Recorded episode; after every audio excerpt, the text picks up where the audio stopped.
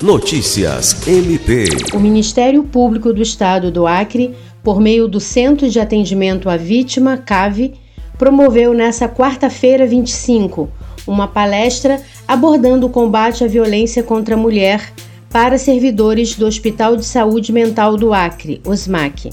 A iniciativa faz parte da programação alusiva ao Agosto Lilás, campanha de enfrentamento à violência doméstica contra a mulher. A equipe do CAVE abordou os direitos garantidos e o processo de acolhimento às mulheres vítimas de violência. De acordo com o coordenador do Núcleo de Educação Permanente do OSMAC, Lineker Rodrigues, o convite à equipe do CAVE se deu pela necessidade de conhecer mais profundamente a Lei Maria da Penha, para ajudar a identificar possíveis casos de violência doméstica que chegarem até a unidade. Lucimar Gomes, para a Agência de Notícias do Ministério Público do Estado do Acre.